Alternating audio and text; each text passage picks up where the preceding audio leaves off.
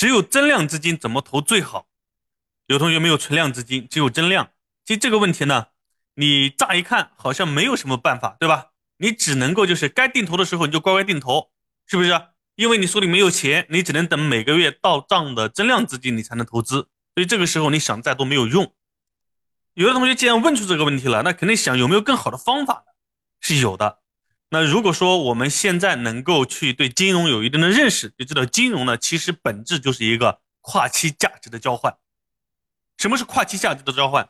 比如说我现年轻的时候，啊，我这个时候正是开始投资自己和成长的时候，但是我没有钱，因为没有钱，我错过了很多的机会；因为没有钱，我没法去学习，没法去成长；因为没有钱，是吧？我可能无法干更多的事情。但是现在我们有了金融，不像古代，你只能一点一点积累，是吧？但现在你有了金融，你可以通过金融工具实现这种跨期的价值交换，就可以实现这个这个问题。那怎么跨期交换呢？比如说借贷，我借未来的钱干现在的事情，支付一定的利息，那是不是就是一种跨期价值的交换呢？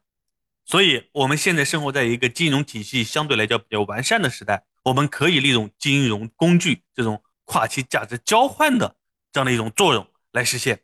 那怎么去做呢？就比如说，我现在是没有钱，对吧？但是我能够把未来几年的钱能够提前借到这几年来，我只要支付一定的利息就可以。那这里你所需要关注的就是你现在付出的这种利息，投入的这种资本，投入的这种钱，能不能创造远超于你付出的成本？如果说可以的话，那你只有增量资金，你也可以通过这种手段进行一个更好的投资，好吧？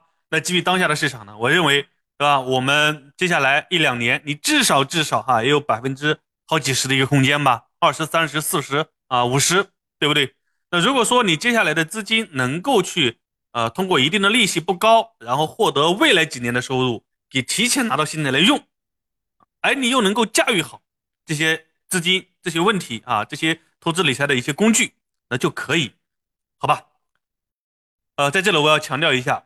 我所有的一个观点都是在一个前提，就是你是一个理性的、合格的投资者，哎，不是拿过来什么都不懂啊，变成了一种投机或者赌博，好吧？啊，必须是你正确的对待，也不是拿过来随便炒股，而是去做一个长期来看啊，大概率确定的事情。好，这是一个前提。